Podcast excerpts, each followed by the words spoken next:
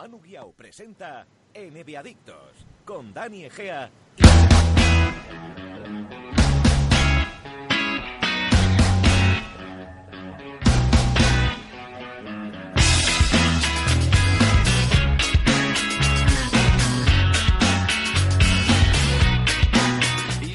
Bienvenidos al club. Aquí comienza el capítulo 134 de NBA Adictos.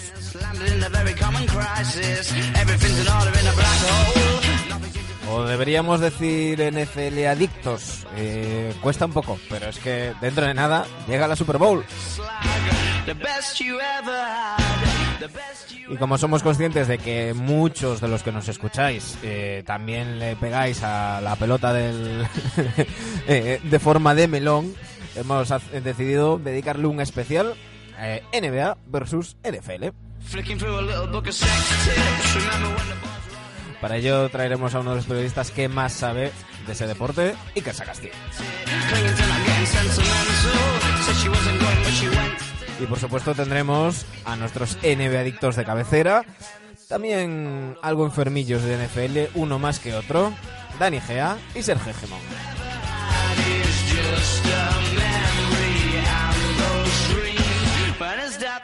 Yo soy Manu Planetario y nos esperan 60 minutos o posiblemente algo más de NBA en la radio.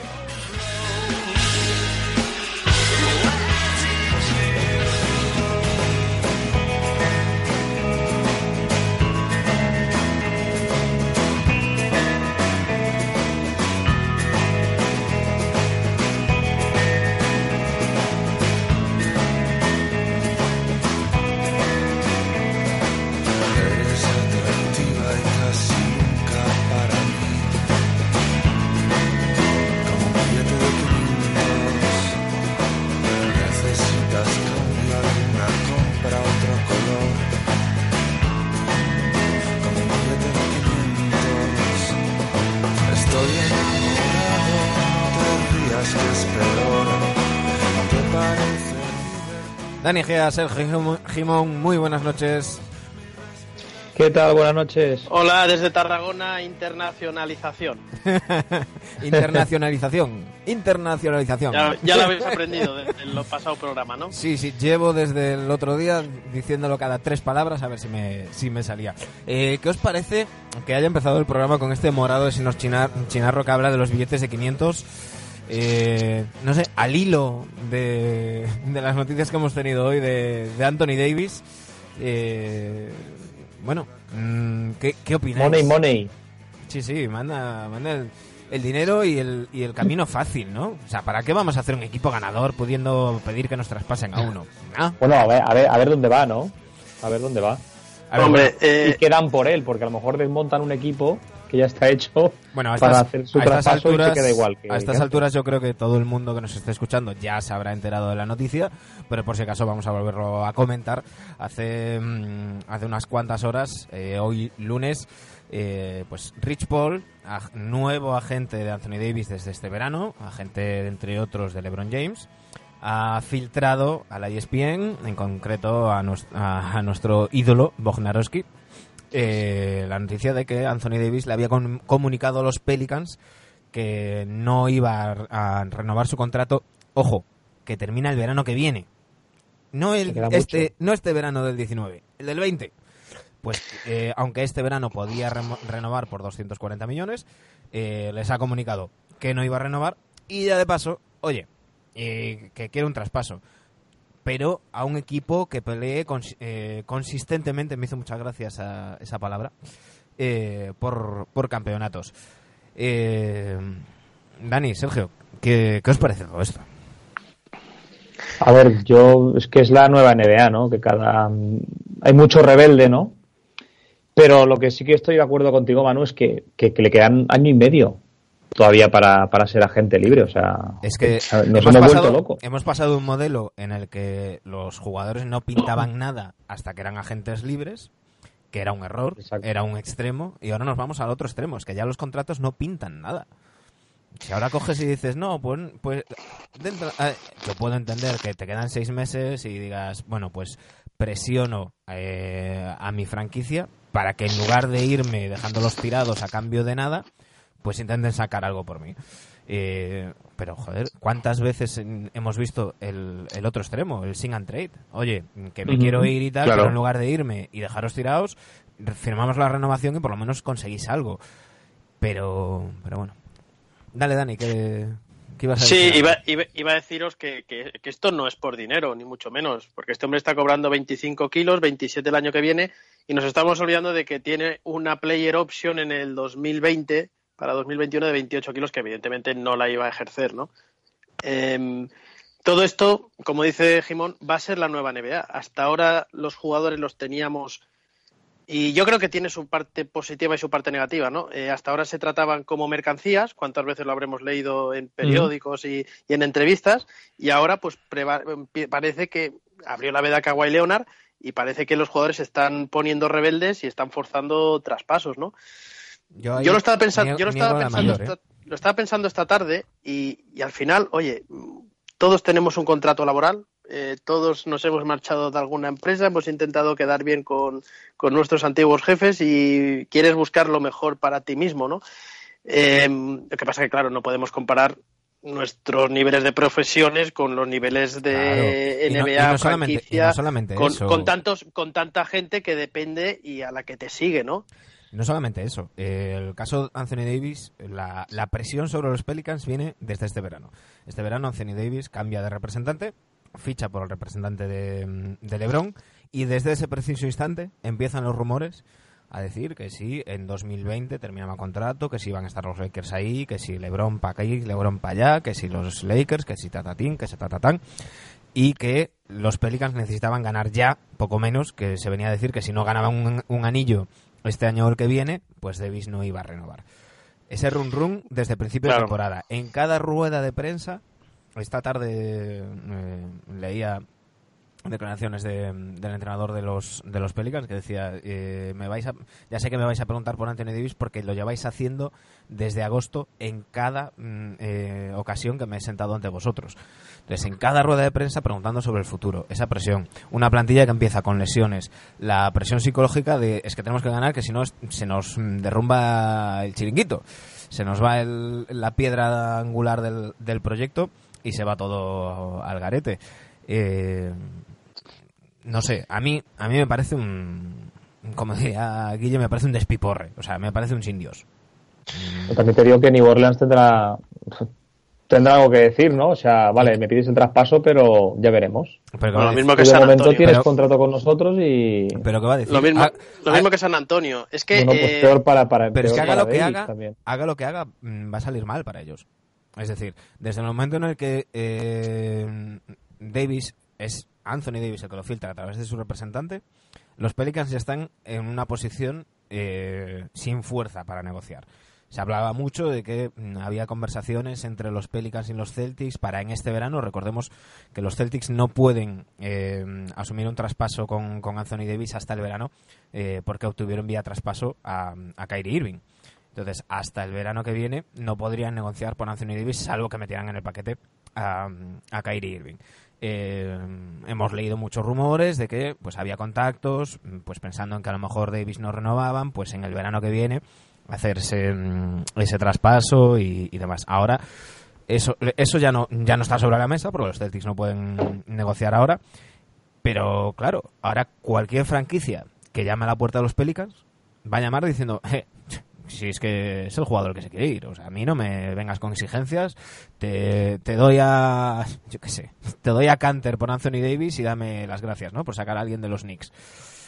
Mm, pues ya estamos faltando no, no, no. desde el minuto cero. Estoy poniendo un ejemplo. Es decir, eh, la posición negociadora de los Pelicans es. mm, Sí, sí, sí. paupérrima. A ver, el tema, eh, ahora voy a decir otro palabra, eh, parece que se esté futbolizando un poco la NBA. ¿En qué sentido? Sí. Pues aquí en, en las ligas europeas de fútbol los contratos sabemos que no valen para nada. Si un jugador se quiere ir, se acaba yendo. Y hay miles de nombres, no hace falta sacarlos ahora a la palestra. Y eso es lo que nos tememos, que, está, que lo empezó Kawhi y parece que, joder, si un tío como Anthony Davis pide esto, pues parece que, que no se le pueda decir que no a lo que digan, ¿no? Yo me preocupa, lo que me preocupa mucho, no me preocupa la ceja, lo que me preocupa mucho es la franquicia cómo va a quedar, ¿no? Porque se te va ahora fuera de lo que podamos pensar personalmente de Davis y de su representante, se te va un tío que, que está llamado a, a marcar una época en el baloncesto, ¿no?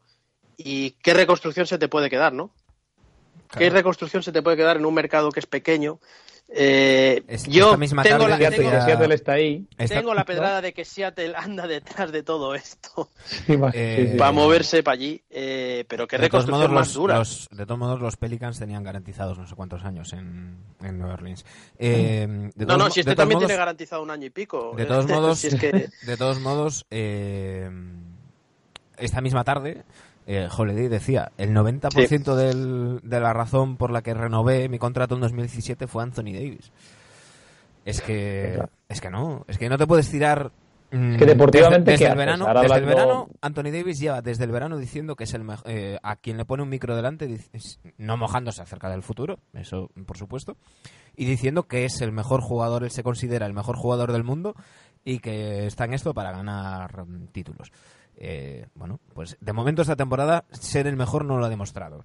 Lesiones a un lado, ha tenido buen rendimiento.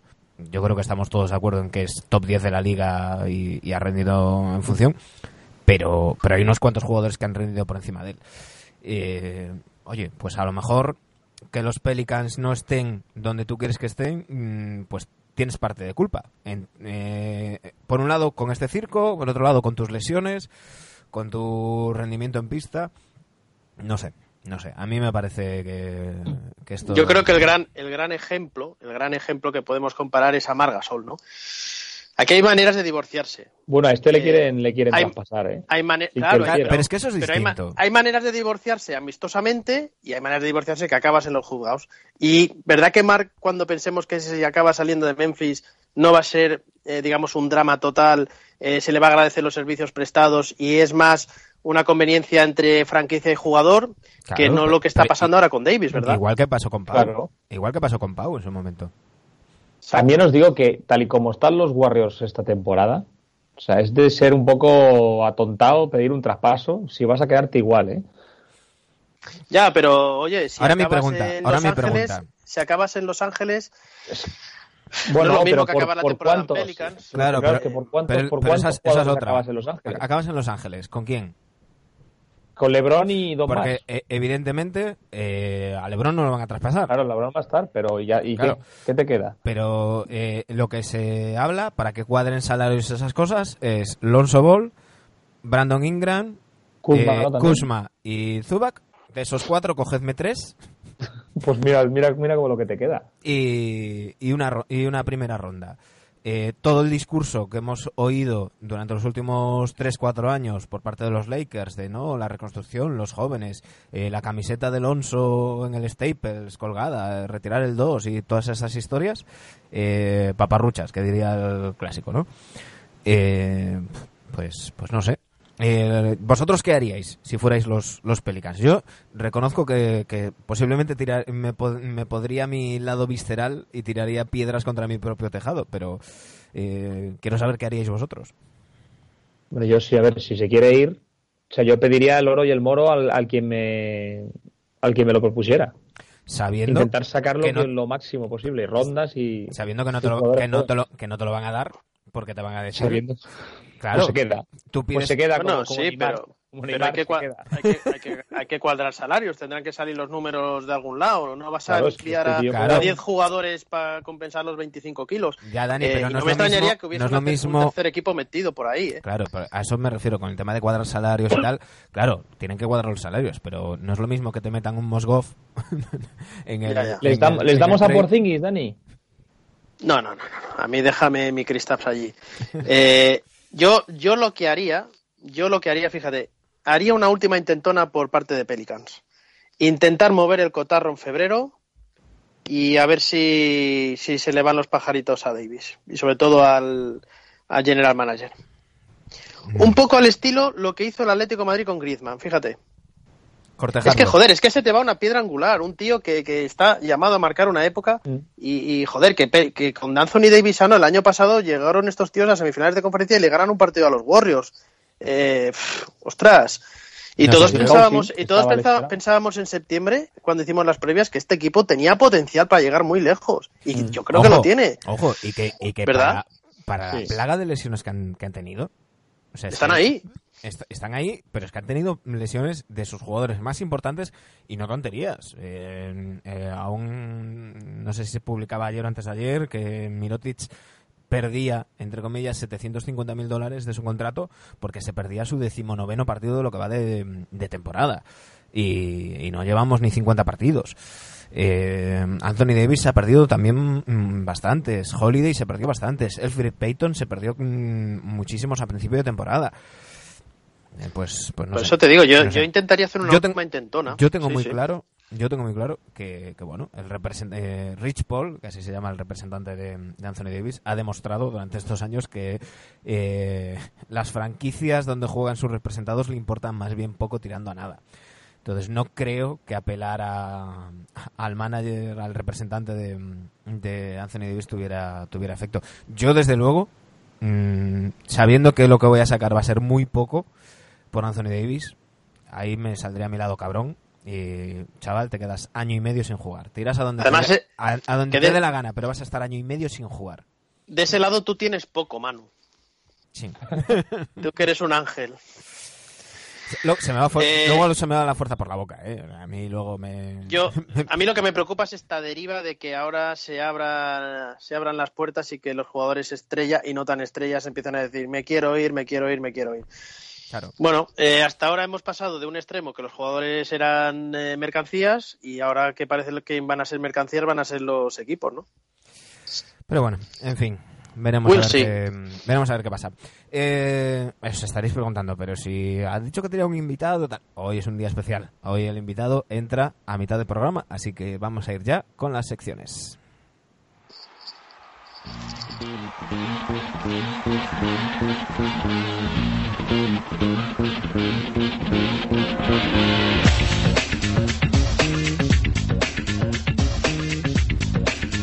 Y empezamos con Sergio Jimón y el redraft. Cuéntanos, Sergio, ¿cómo quedó la cosa la semana pasada? Eh, yo vi algún voto para Dinastía. La gente... Pues la gente bebió mucho ese- ese fue el sábado por la noche. Cuéntanos. Nada, al final lo que dijimos, ¿no? Más de la mitad de los votos fueron para semifinales de conferencia, la opción más floja. Un, un quinteto formado por Eric Bledsoe, Rudy Gay, Kawhi Leonard, Mirotic y Capela daban a los Houston Rockets ese, esa posición, ¿no? Fina- semifinales de conferencia y gracias. ¿Y quién nos Esta toca hoy? semana, esta semana vamos con los Pacers, los Indiana Pacers, que es bastante similar a Houston. y ahora sabréis por qué. Porque tienen bastante, bastantes selecciones muy, o sea, muy parecidas o incluso algunas que dije de Houston de, potencial las tenía Indiana y al revés. Lo que sigue, chicos, hoy tenemos que ir con las secciones rápido, rápido, ¿eh? Yo siempre voy rápido, si el que va lento es el otro, mano, ya lo sabes. Pues venga, Para unas cosas es mejor ser Ay. Cuando sí, llegues a los sí, 40 sí. lo sabrás. No os liéis. Vamos con esos Pacers. Pacers, Indiana Pacers 2004 no tienen elección, 2005 seleccionan a Danny Granger con el pick 15, que no sé si ponerlo en el quinteto porque como yo entiendo que el 2000 ya, ya estaría retirado a día de hoy, pero bueno, si queréis luego lo ponemos porque ha sido un gran jugador pese a las lesiones. Mm. 2006, Shawnee Williams en el 17, pérdida potencial, Ray John Rondo con el 21. Podían haber... Shauna Williams, madre mía. Shawnee Williams, eso jugó los Knicks, Dani. Sí, sí, ya. De otros. 2007 muchos. no, y otros muchos, sí. 2007 no tienen elección. 2008 Jerry Baylis en el pick 11. 2009 seleccionan en el 13 a Tyler Hansbrook, pudiendo elegir en el 17, por ejemplo, a Holiday. Este repartía buenas hostias, ¿eh? Este sí, era blanquito, ¿no? Blanquito reparte. sí. Psycho le reparte llamaban. becas. Cyborg, ¿no? Psycho, Psycho. psycho, psycho. Eso, Psycho. En 2010, para mí, la mejor elección que tienen los Pacers. En el número 10 a Paul George. Hombre. Palabras Sí, pero es que en el, 2012, en el 2011 tienen en el pick 11 a otra mejor elección, que es Kawhi Leonard, que lo traspasan por George Hill, sin que llegue a debutar. Sí. O sea, mira, mira ahí la parejita que tenías en, en dos añitos, ¿eh? Mm. En 2012 a Miles Plumley, en el pick 26, para mí el mejor pívot de los hermanos, ¿no? Bueno, sí. Los Dalton. Así está el nivel, así está el nivel. Mudanzas, mudanzas. Mudanzas Plumlee. En 2013, en el pick 23, tenían a Solomon Hill. Y pierden a Rudy Gobert con el 27. Pero bueno, supongo que si tienen a Plumlee, a lo mejor tenían a Hiver también por ahí, pues Hiver y Gobert eran más o menos de ese perfil y quizá eligieron a Solomon Hill para, para completar un poco más la plantilla, ¿no? Ujú. En 2014 no tienen elección, en 2015 a Miles Turner, que le salió bien con el pick 15. Sí. Muy bien. 2016 a Caris LeVert con el 20, como diría nuestro amigo Scott. y en 2017 a TJ Leaf en el 18, que no sé, ni fu ni fa, ¿no? Tampoco ha destacado No. mucho esto este año, ¿no? No, no. TJ Lefa. Y. Total que, a ver, es que un quinteto... Córtalo, córtalo. Sí. Córtalo, tío. A Ray John Rondo, Caris LeVert, Kawhi Leonard, Paul George y Miles Turner. Bueno, Si queréis ponemos a Danny Granger en vez de Levert. Si No, decimos hostia, eso es muy alto. pero bueno, bueno. les falta, les falta algo, ¿no? Yo creo que alguna finalilla podría rondar, pero poco ¿Tú más. crees que llegan a finales? Anillo no. Yo creo que no llegan ni a finales de conferencia. Igual que Houston, ¿no? Sí. Se van a quedar. No, yo me refería, yo me refería a alguna final de conferencia, ¿eh? No, no, a ni, no final NBA, ni Estaríamos, mucho ¿no? menos. entre semis y, y finales de conferencia, ¿no? Sí, sí. Un poco apestosillo, ¿eh? El quinteto. Pues ya sabéis, esta noche en, en arroba NBAdictosRC tendréis la, la encuesta del redraft para que nos digáis hasta dónde llegaría este equipo. Y vamos ya con The Best y Dani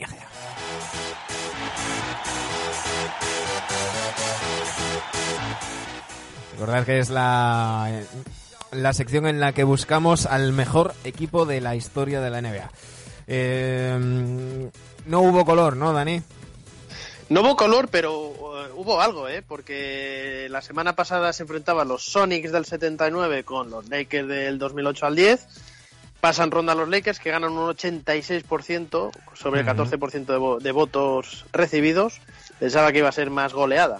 No, hombre, Pero bueno, tenemos tienes, a Kobe. tienes y que a tener, Pau tienes que siguiente tener en cuenta que hay Los mucha haters. Claro. El haterismo va a llegar. bueno, para el siguiente eh, os he ahorrado un poco de trabajo y os voy a decir los números que quedan libres, ¿vale? Pues venga. Que a toda mecha, Venga, ¿vale? O a no ser que alguien quiera tirarse a Oye, la que piscina. yo a racha, yo, la- yo los acertaba a todos. pues de- me dices número. Dime. Mira, tú tienes ahí una lista de números. El cuarto. El cuarto, hostia, qué buena esa. La Pues venga, está bien pensado eso, ¿eh? Eh, Venga, vamos con el quinteto. Esta semana uno de los que va a concursar es este quinteto, Jason Kidd, Sean Stevenson, Sean Marion, Dirk Nowitzki y Tyson Chandler. Oh, Con Terry, con Barea, con Stojakovic, con Los Carlisle. ¿De Mavericks de, quién? 2011. qué gozo, qué gozo. Sí, señor. Sí, señor.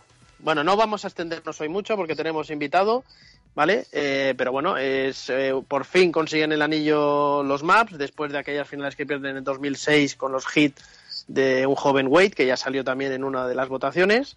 ¿eh? Eh, ¿Os acordáis de que a quién le ganan esas finales, me imagino? Sobre todo Manu, Sí. ¿verdad? Sí, sí, sí. sí. Fue 4-2. una, una Eh, auténtica gozada. Cuando se cachondeaban de Novinsky que estaba enfermo y todo ese rollo. Sí, Sí, sí. sí, Es, que, Sí, sí. es que no hay como escupir para arriba para que te caiga en la boca. Oh, Bueno, pues le ganan tres partidos seguidos a aquellos eh, hits de LeBron, de Wade y de Bosch. Y por fin eh, el amigo Cuban se lleva el, el anillo a Texas, a Dallas. Bueno, Venga, venga, los Dallas Mavericks del 2011. ¿Contra quién disputan hoy Jimón. los contra el, 32 el avos? séptimo, el séptimo puesto de, de los tuyos. 1, 2, el 3, número 4, siete. 5, 6. Hostia, hostia, aquí ya hemos tocado una de las grandes, Es que quedan pocos. de los grandes equipos. Stephen Curry, Clay Thompson, Kevin Durant. Draymond Green, Andrei Godala. Ahí hay. los el redraft, Warriors. el redraft de Walt. Los Warriors 17-18.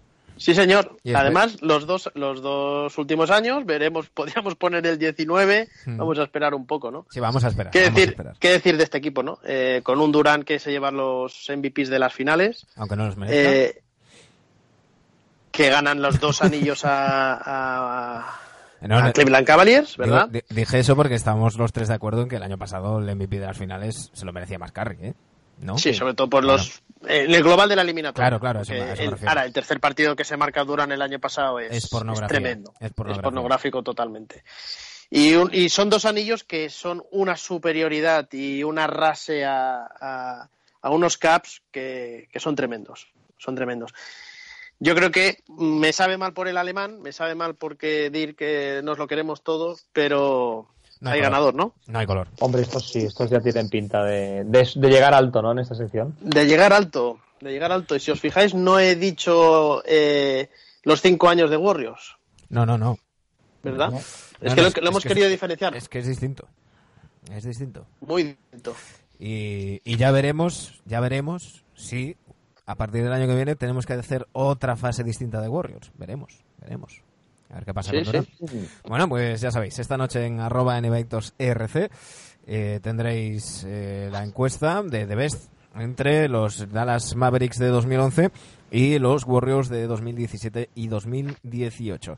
Ahora vamos a ir con nuestro invitado, Iker Sagasti, y vamos a hacer un especial NBA versus NFL.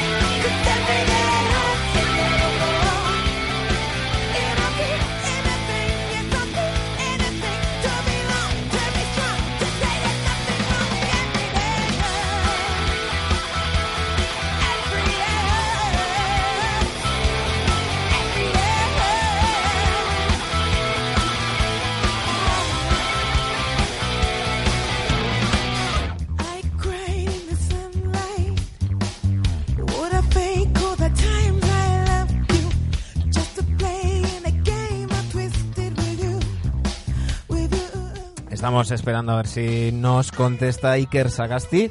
Eh, bueno, cosas del directo, que aunque esto vaya grabado, eh, lo grabamos en directo. Os dejamos escuchando Skank a Nancy mientras intentamos contratarlo.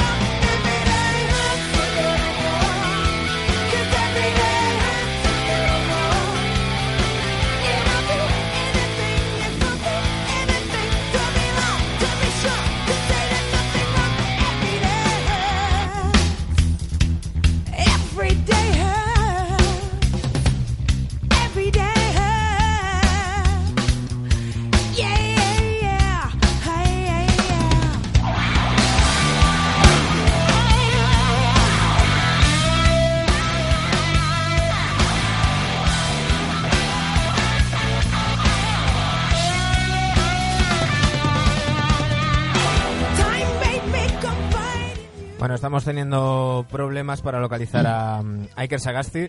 Eh, lo que vamos a hacer, Dani, si te parece, mientras tanto, lo que puedes hacer es ir presentándonos eh, cómo, cómo enfocamos el, programa de hoy, este NFL versus eh, NBA. Eh, pues sí, yo tengo que decir que, que soy un gran aficionado de la NFL, no, no, no llego a, los, a lo que soy aficionado de la NBA, pero bueno, desde hace ya, yo vengo siguiendo la liga desde hace ya fácilmente 8 o 10 años de manera bastante activa, con el Game Pass, etcétera, etcétera. Y bueno, ya dado que tenemos Super Bowl este domingo por la noche entre Los Ángeles Rams y New England Patriots, pues lo que hemos pensado es hacer una especie de comparativa entre ambos deportes. No vamos a comparar, eh, evidentemente, ni a explicar lo que cómo se juega el fútbol americano, porque para eso hay otros foros que lo van a explicar Vaya mucho por Dios. mejor que nosotros.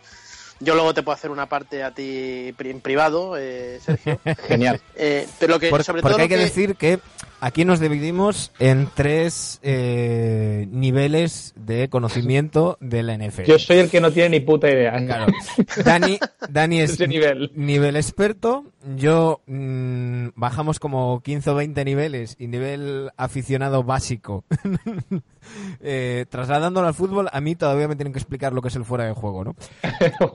Y luego, Bueno, hay que decir ¿Y sí. cómo me dejas a mí? y luego está Jimón, Que yo que es el- que es el con casco sin casco, este es el rugby o el fútbol americano, ¿cómo Claro. va eso? No, Jimón es el que pregunta, pero mm, ¿cuántos goles han marcado, no? exacto, exacto. Poca broma, no hay, fuera, no. no hay fuera de juego tampoco ahí, ¿no?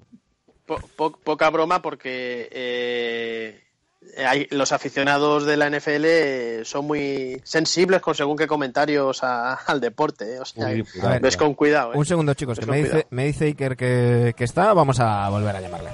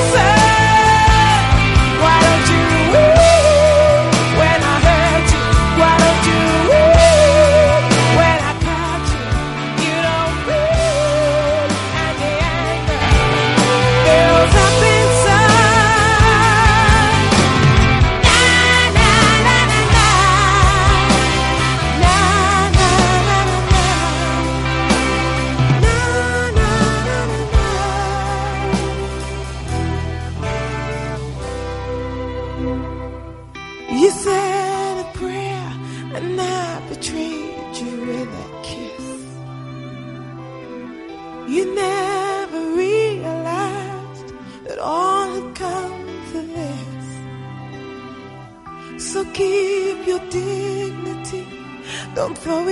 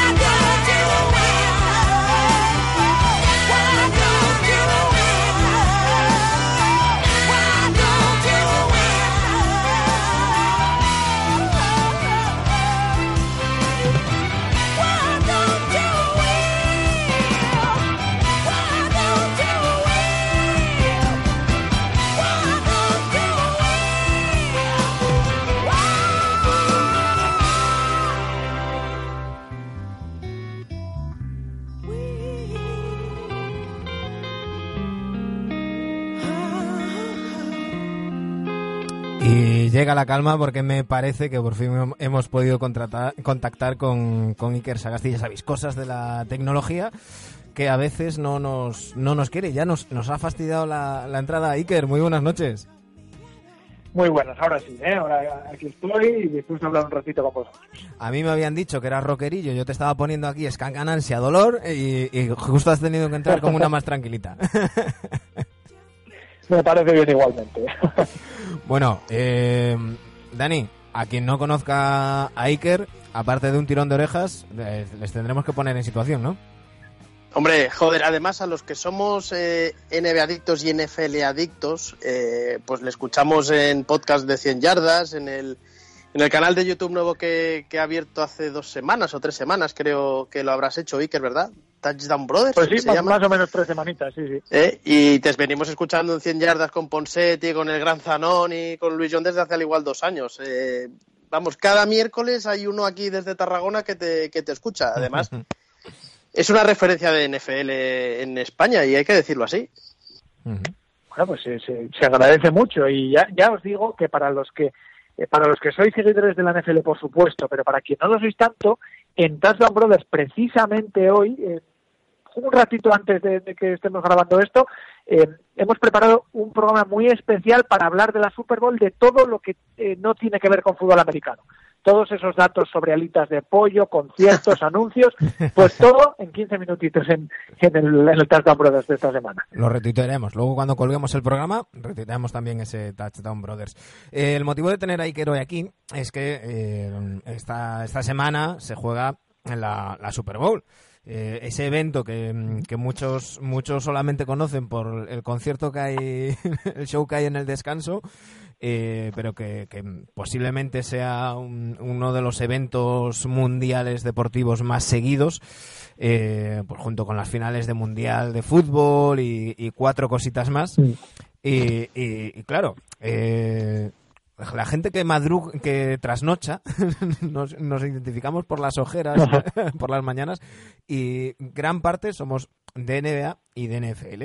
Y, y cada vez más, ahora con esto de, de Twitter, pues te vas dando cuenta que, que hay mucha gente que sigue que sigue la- las dos ligas. Estábamos diciendo mientras intentábamos contactarte, Iker, que aquí hay como tres niveles de seguimiento de la NFL, ¿no? Está Dani que es que es nivel experto, estoy yo que soy Bueno, bueno. llevo dos, dos o tres años viendo algunos partidos, me sigo perdiendo cosas, pero más o menos me voy enterando. Y luego está Jimón, Sergio, que, que He visto una Super Bowl en siete años. Ese, es- ahí está el nivel. Yo espero salir hoy un poco más al- o sea, inf- informado ¿no? de, de la NFL y con ganas sobre todo de escuchar el podcast y de, y de, y de ver unos cuantos partidos. Entonces, como, como Sí, quien pues. tiene, quien domina más aquí el tema es Dani, le, le voy a ceder los mandos y, y que, y que Bueno, vaya no programa. no muchos mandos que yo no tengo el carnet, con lo que espero que no me denuncies de, de- de llevar programas. No, lo que estábamos comentando, Iker, es que, eh, a ver, esto al final es, nosotros hacemos un programa de, de NBA y lo que pretendemos Ajá. hacer, a ver si nos sale bien el experimento, es un poco comparar ambos deportes. Ya sabemos que hay cosas que son incomparables, pero yo creo que fuera de lo que es estrictamente deportivo, yo creo que sí que podemos ver qué cosas la NBA podría eh, asimilar de la NFL y por qué no al revés también, ¿no?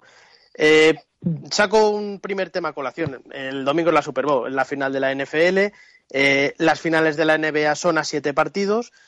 Eh, no sé hasta qué punto, eh, por ejemplo, nos podríamos imaginar unas finales NBA a un partido. ¿Vosotros lo veis factible? O al revés, un- bueno, una Super Bowl, evidentemente que no puede ser a siete tío, partidos, es imposible porque es un juego muy duro, ¿no?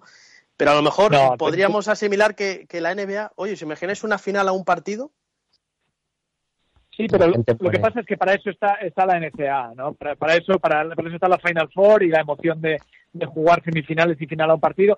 Tras- trasladarlo al fútbol americano es imposible, o sea, quiero decir, una temporada de 16 partidos más tres de playoff y la final es más que suficiente y, quedan agotados, o sea que no, no puedes hacer eliminatorias a diferentes partidos. Lo que, lo que sí, claro, es, es obvio que la, la emoción de que se juegue a un solo partido le da unos ratings de audiencia tremendo. Las finales de conferencia de, de hace dos fines de semana tuvieron el, el partido entre los Patriots y los Chiefs más del doble de audiencia que el mejor partido de las finales del año pasado de la NBA. Exacto. Eso, eso ya dice mucho. Lo que pasa es que la NFL en, en Estados Unidos a niveles de audiencia no tiene rival.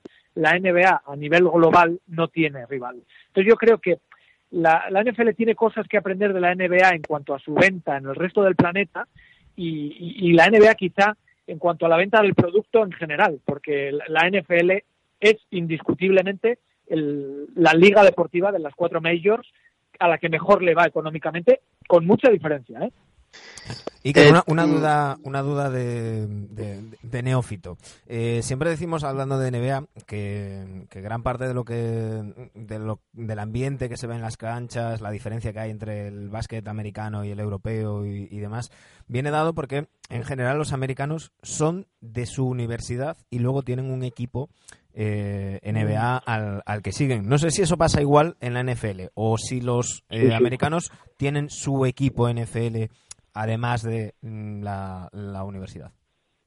No, no, no, por supuesto que sí. ¿eh? Yo todos los estadounidenses que, que conozco que les gusta el fútbol americano tienen su universidad, tienen su equipo y tienen su equipo NFL que puede o no ser el equipo de su ciudad, pero sí que el de su universidad es para ellos es religión. Eso, eso que vaya por delante. Y en cuanto a las similitudes, bueno, hay que tener en cuenta que el baloncesto se inventó a, partir del fútbol americano. Es cuando tenían mucho frío, el doctor Naismith tenía que buscar una manera de que pudieran entrenar eh, resguardados de, la nieve, ¿no? En, en Springfield. Y, y a partir de ahí se inventó el baloncesto. Por lo tanto, hay ciertas características de ambos deportes que tienen muchísimo que ver. Hay muchos jugadores que en, la universidad juegan de ala pivots en- en baloncesto y llegan a la NFL en una posición muy específica que es end, que es un receptor muy grande y muy alto. Hay muchos que, que- y algunos quarterbacks jugaban muy bien a baloncesto también. Mm. Bueno, ahí tienes el caso, tenemos el caso, por ejemplo, de un jugador que se ha presentado al draft del año que viene de la NFL y que también salió en el draft de la MLB de béisbol, Kyle Walker creo Sí, que, fue- que se llama, ¿verdad? Que es tremendo. Eh, Kyler Murray fue, fue esto, hostia, Murray, sí. en el draft, y es un, es un caso muy parecido al de, seguro que os acordáis de él, Charlie Ward. Charlie Ward, aquel base de los Knicks Sí. que llegó a los Sí. finales y perdió ambas, eh, era fue eh, trofeo Heisman, es decir, el mejor jugador universitario de fútbol americano y optó por jugar a baloncesto. Y os digo más, optó por jugar a baloncesto por bajito. Es, es paradójico, un, un deporte para altos eh, y se va porque para la NFL era bajito, era bajito para ser quarterback, pero Claro. claro, no era bajito para ser para ser base. Era el mejor jugador de fútbol americano y ni de lejos era el mejor jugador de baloncesto, pero oye, tuvo una carrera más que digna en, la NBA. Sí. Em, nuevo, nuevo tema que saco a la palestra. Eh, ya lo ha comentado Iker, que la NFL es el deporte por excelencia de las cuatro ligas eh, en Estados Unidos. Mi pregunta es la siguiente. Eh, ¿La distancia que hay entre la NFL y la NBA en Estados Unidos se va agrandando a medida que pasa el tiempo? ¿O en Europa también ves que la NFL está recortándole eh, ese camino a la NBA? Yo creo que es, un proceso de, ida y vuelta, ¿no? La- a la NBA se le había escapado la NFL, pero la, irrupción de los Warriors, eh, su, su batalla con LeBron en Estados Unidos ha hecho que, se despierte nuevamente la, afición. Eh, recordamos que venimos de ratings de algunas finales que fueron trágicos. Algunas finales sí. que los Spurs arrasaron. Contra los Nets, por ejemplo. Sí. O los Spurs Nets que fue Fueron- dramático. fueron dramáticos y, y en cambio se han levantado aún así siguen estando muy lejos de los de los ratings de la NFL y, y viceversa o sea en, en la NFL que estaba muy lejos en Europa de, de, de la NBA eh, cada vez existe más interés los partidos en Londres han ayudado muchísimo eh, lo tienen muy bien montado y, y eso está generando muchísima más eh, afición pero tiene un trabajo muy grande que la NBA eh, gracias al, trabajo del anterior comisionado y de este eh, hizo muy bien, o sea, hicieron muy bien de, eh, embajadores en el resto del mundo y eso a la NFL le, falta, pero está en ello, está, está en ese trabajo. Iker, una, mm, una duda. eh, hablando de ese trabajo de expansión y de, de difusión, eh, a los que seguimos la NBA desde hace muchos años, eh, nos da un poco de rabia y, y nos, nos saca a veces de nuestras casillas.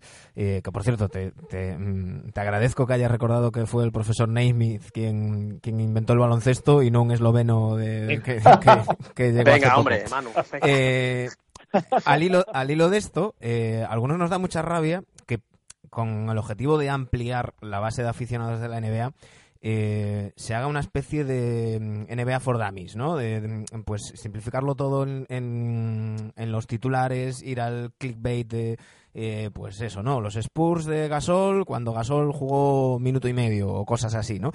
Eh, como, como aficionado que no tiene mucha idea de la NFL. eh, lo he seguido pues eso, a través de, de 100 yardas y, y sobre todo las retransmisiones de, de Zanonimo y, y, y Mac.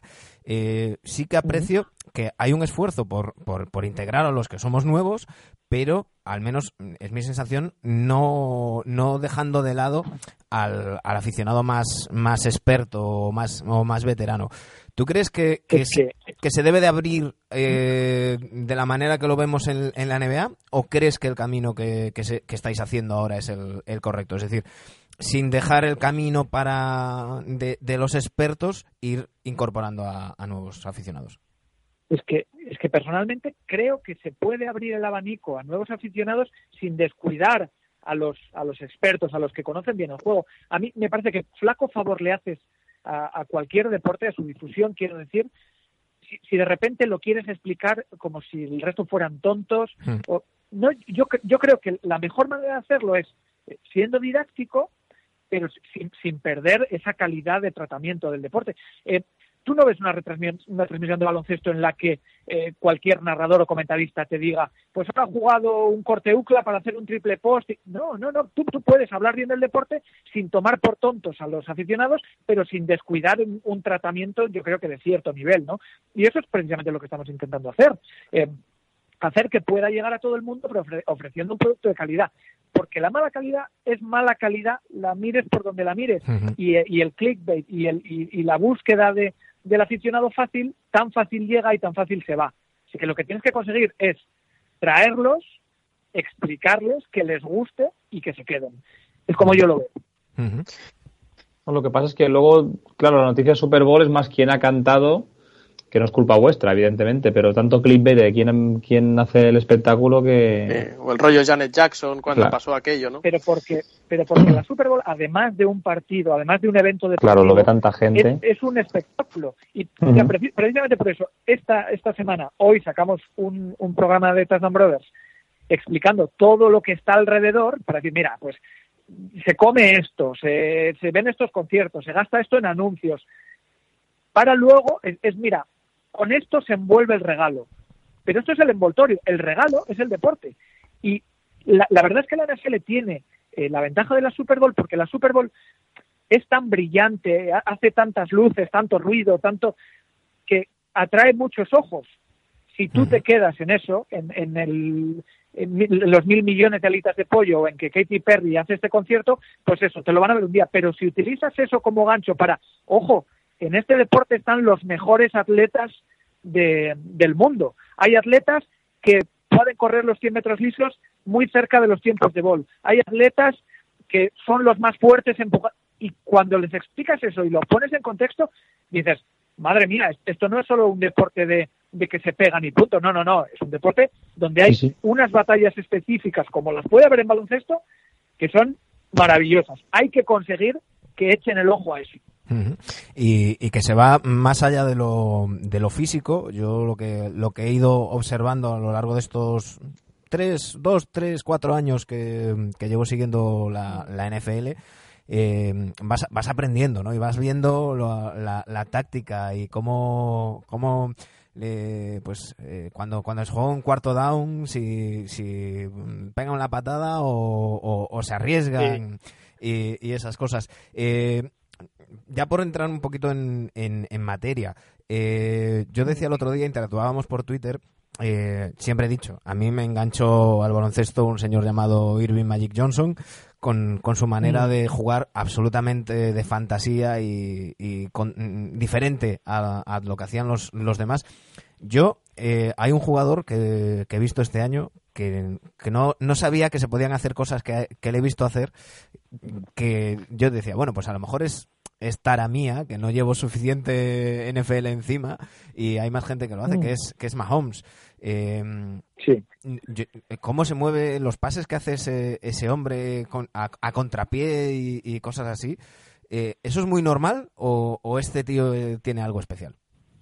No, no, no, no es normal en absoluto. De hecho, Patrick Mahomes es la mejor oportunidad que tiene la, la NFL hoy en día para, para atraer gente y darse cuenta del espectáculo que puede ser. Eh, para, para poner un ejemplo, estamos hablando en, un programa de, de baloncesto sobre fútbol americano. Patrick Mahomes es Stephen Curry. Stephen Curry cambió el rumbo del juego en, en la NBA. Cambió la, la manera de jugar. Eh, él fue el catalizador de que se tire más de tres, se renuncia al mid-range, eh, se juegue más rápido.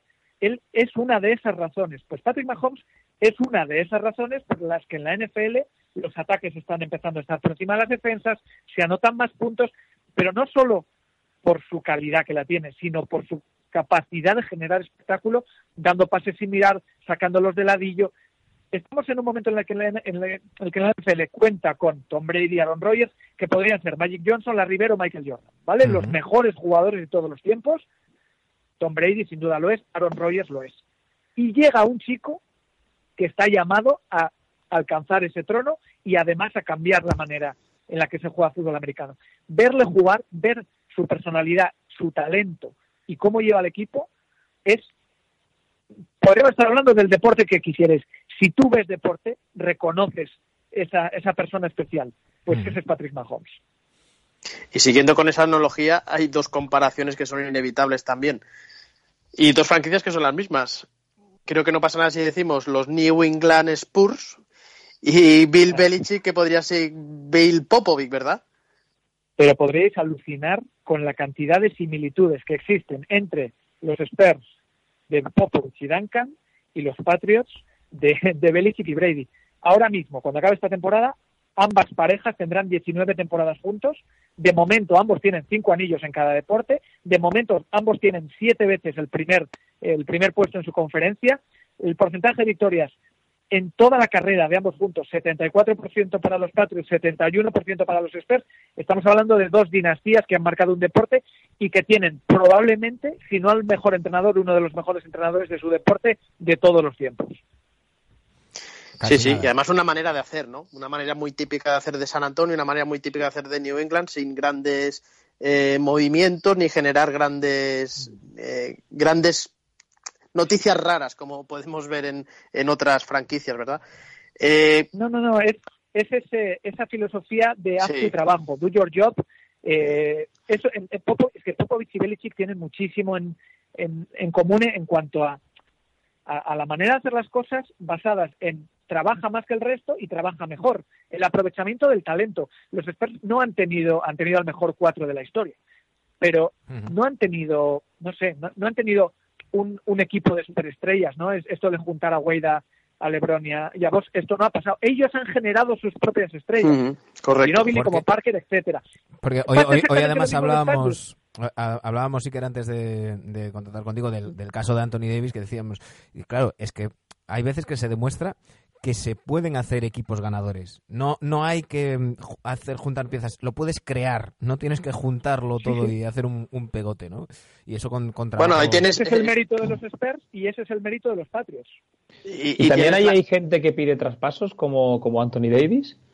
Sí, ahí o tienes no a Leve- no- Le'Veon, eh, con Le'Veon Bell, ¿verdad? Ha habido follón. Le'Veon gordo. Bell o, o el mismo An- Antonio Brown, que es del mismo Antonio sitio, Brown. que puede ser, pues es un caso similar. Es, me quiero ir de aquí exactamente igual que ha hecho hoy Anthony Davis. Le'Veon Bell que alguien lo, lo escogió como su primera opción en el draft de la Sí. Fantasy No, de- no des el nombre, por favor. Eh, quiero, quiero sacar otro, quiero sacar otro tema eh, y abusando ya más de Iker, que no sé cuánto tiempo más disponemos del eh, tema del cinco, calendario. cinco minutitos me quedo. Venga, cinco minutitos. El tema del calendario. Eh, se nos hace corta la NFL de septiembre a enero y en cambio la NBA de octubre a junio, ¿no? Eh, ¿Crees que se podrían sacar más partidos para la NFL y bajar más partidos de la NBA o crees que los calendarios están bien como están? es, es, es complicado. La, la NFL tiene ese factor de, de en que cada, cada partido se vacían. Hay una propuesta por parte de un propietario, el de los Dallas Cowboys, de que la pretemporada, en vez de ser cuatro partidos, se acorte a dos y esas dos semanas se utilicen para dos jornadas más de la NFL. Él, por supuesto, está pensando en los billetes. Pero es, es- no, y, y tiene todo el sentido del mundo. Pero claro que al aficionado le gustaría ver dos jornadas más. Y las estás utilizando de la pretemporada, por lo tanto no les estás estirando más, sino configurando el calendario de otra manera. Veo difícil que pase, pero esa es la manera de hacerlo. Eh, Estirar los playoffs o estirar la temporada eh, más allá de, de enero, febrero, es imposible, es, es imposible, completamente. Quizá eso, rascarle dos partidos, pues puedes hacerlo. Eh, con la NBA, bueno, ya, ya hemos visto el- en los últimos años cómo se están intentando quitar esos back-to-back games, también pensando en, en la salud de- física de los jugadores. Eh, pero pasa que la NFL se te hace corta y pasa que la NBA a veces los 82 partidos de temporada Mm. regular se pueden hacer un poco largos. Sobre todo porque hay muchos- estamos soñando con que lleguen los playoffs. Y hay muchos partidos que no sirven para nada. Sobre todo llegamos ahora a marzo y abril que, que, que, que- que son partidos, son equipos Cuando que se están equipos que ya jugando no tienen nada. nada que hacer. Exacto. Claro. Dos, dos últimas, no pasa, dos últimas por mi parte. eh, y estas ya son más en plan. ¿Qué es peor, la Pro Bowl o el All Star? No, no, la Pro Bowl. La Pro Bowl con diferencia, ¿eh? Es que es La lamentable. La Pro Bowl Además, que es- hay un chaparrón el otro día, ¿no? La, la Pro Bowl es ese partido que, que, que juegan en lencería. No, no, no coño. No, Pues yo pensaba que era no, la, la Pro Bowl es, No. la Pro Bowl es el All-Star. La Pro Bowl es el All-Star de la NFL y lo que pasa es que no, no tiene ninguna razón de ser porque un deporte donde el- la, la diferencia se marca mediante la intensidad y la dureza, ese partido carece de, esas, de esos dos argumentos.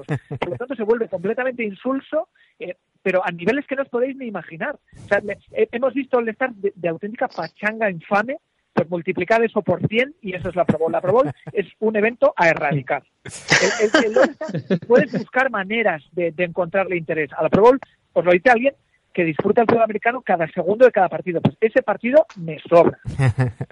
Bueno, una, una pregunta. Eh, para alguien que no le caen excesivamente bien los amigos de Trump, eh, ten- ¿tengo opciones de que no salga triunfador Brady en la Super Bowl y los Rams rasquen algo o, o me voy haciendo la idea de que... No, no te, no te hagas a la idea de nada. Hazte a la idea de que va a ser un partido donde mm, no puedes dar nada por hecho. Es- hay muchísimas batallas interesantes. Ahora mismo os digo dos o tres por si vais a ver el partido para que os fijéis. Pero son dos equipos tan buenos. Es, es encontrarte a, a la, a la fórmula que ha funcionado durante los últimos 20 años contra la nue- el nuevo método de ganar. Y, y van a chocar dos generaciones y las dos han encontrado la manera de prosperar. ¿Quién va a ganar el partido? Van a ser detalles. Entonces, perfectamente puede perder Brady este partido. A mí, que me gustan los equipos de Boston, ver ese sexto anillo me gustaría. Pero si los Rams ganan, me alegraré porque eh, un entrenador de 33 años habrá llevado a, a una organización de fútbol americano hasta el partido más importante y lo habrá ganado. Pase lo que pase, vamos a ver historia el domingo. Debería de ser, Eh, debería de ser ilegal que, que haya entrenadores más jóvenes que, que, el que Sí. está viendo el deporte. Exacto, exacto. Y una, una última pregunta. Eh, yo creo que se cruzan todos los astros. Eh, los Boston Red Sox ganan el anillo en, la- en el béisbol. Los Patriots tienen serias opciones de ganar eh, la Super Bowl. Eh, los Celtics son un equipo que están ahí. ¿Tú crees que vamos a ver tres anillos este año en Boston? Ojalá. Pero me lo pones, me pones, los, los- me pones los dientes larguísimos. Lo que sí sucede, y fijaros la anécdota, la, la rivalidad enconada entre, entre Los Ángeles y Boston, eh, que durante décadas ha sido solo cosa de baloncesto. 11 finales han jugado en la NBA Lakers y, y Celtics. Nunca habían tenido una final en béisbol y nunca habían tenido una final en fútbol americano. Pues este es el año en el que Sí. por primera vez en la historia dos equipos de dos ciudades juegan la final en dos deportes distintos como béisbol y fútbol americano y resulta que son el, eh, Los Ángeles contra Boston. El Beat LA está, vamos, a tope de nuevo A tope. en la ciudad de Boston. Sí. Y si me permitís, antes de, antes de despedirme, para quien eh, le guste el baloncesto y el domingo quiera echarle un ojo al, al partido de fútbol americano de, de la Super Bowl, os doy tres cositas en las que fijaros.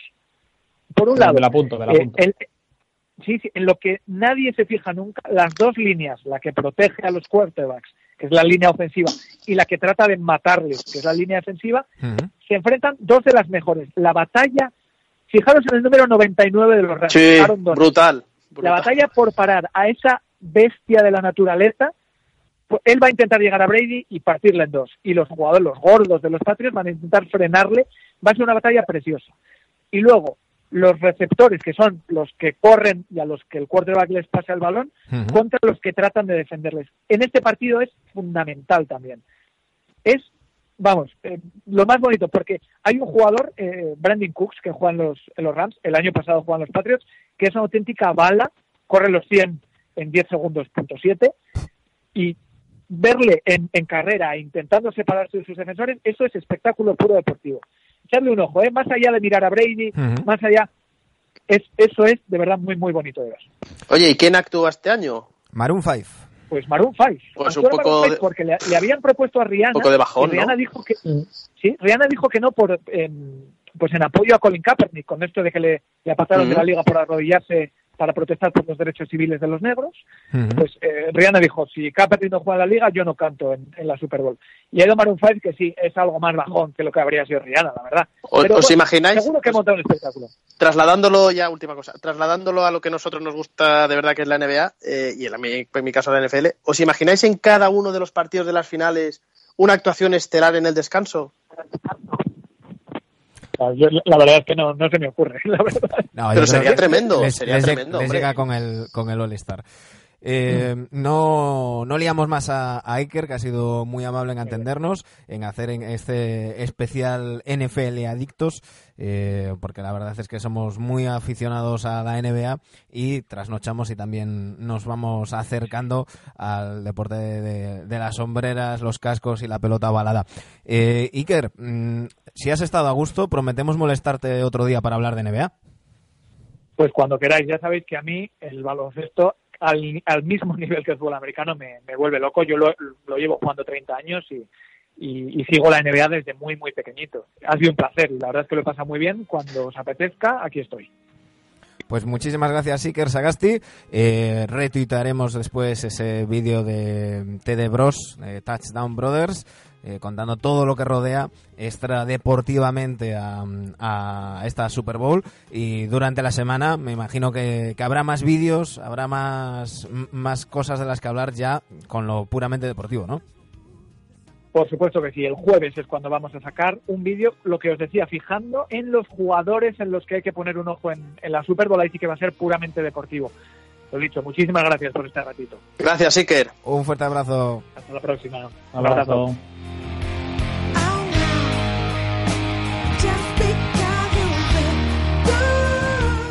Y rozando la hora, pasándonos un poquitín nada más esta vez, ya nos, nos vamos a ir, vamos a cerrar este capítulo 134, este especial NFL versus NBA.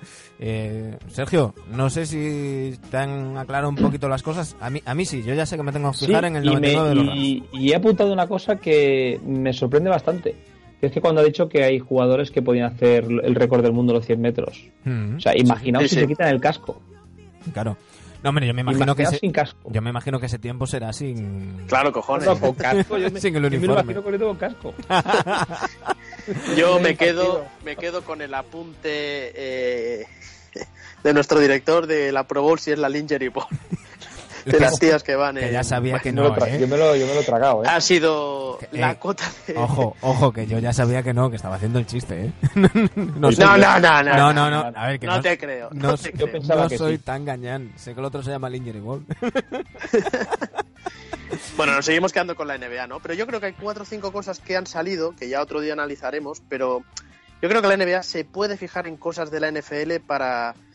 Y no querer copiar lo que hacen los otros, ni mucho menos, pero creo que hay cosas a mejorar por parte de la NBA. Y más allá de eso, eh, en una época en la que a veces nos quejamos algunos de que vemos menos baloncesto elaborado, más eh, llegar y tirar, eh, pues en, en la NFL eh, se ven partidos muy interesantes de esa partida de ajedrez que es ir avanzando yardas, Sí. aunque no y sobre todo emo- emocionantes. Claro. Emocionantes que hasta el final eh, muchísimos partidos no se deciden. Bueno, estaremos, estaremos pendientes. Eh, la semana que viene comentaremos, porque además, si no me equivoco, vosotros dos la vais a ver. Eh, juntos, quiero decir. No, No, no, no, Hemos, hemos roto raja. peras. Sergio se raja. Sergio, no, yo, me, yo Sergio tengo que decir tiene que, que- trabajar al día siguiente, ¿no? Sí, yo, yo también tengo que trabajar. Si hay algún NBA adicto que se pase por el por Barcelona, pues a lo mejor ando yo por ahí viéndolo en el Hard Rock. Pues ya sabéis, en el, en Firmo el- autógrafos. Tuitea, tuitea, Dani. Algo haremos. ahí andaremos pendientes de la Super Bowl y como siempre, pendientes de la NBA que nos espera una semana eh, potente de, de NBA con, con grandes enfrentamientos, con muchas cosas que decidir. Y Recordad, traspasos por ahí. recordad que el 7 de febrero se cierra el mercado de, de fichajes y, y voy a ir avanzando una cosita, que ya sé que a Dani le gusta guardarse los invitados hasta última hora, pero hoy hemos ya quedado con Jorge Sierra de Hoops Hype, uno de, de los periodistas que más admiramos en este programa, para que a la vuelta de- del cierre de mercado de, de fichajes, seguramente el- la semana del día 18 de febrero, lo tengamos por aquí, hablaremos de, de muchos rumores, de los fichajes que se hayan dado, de los que se hayan truncado, todo eso hablaremos con, con Jorge Sierra, pero antes, el lunes que viene, día 4, a- aquí todo el mundo, ¿eh? Ahí estaremos. Aquí estaremos con unas abrazo, ojeras del carajo. Un fuerte abrazo Un abrazo. Adiós, chicos. A todos los que nos escucháis, bien en Spotify, iTunes, iBox, muchísimas gracias. Pasad lo mejor de las semanas posibles.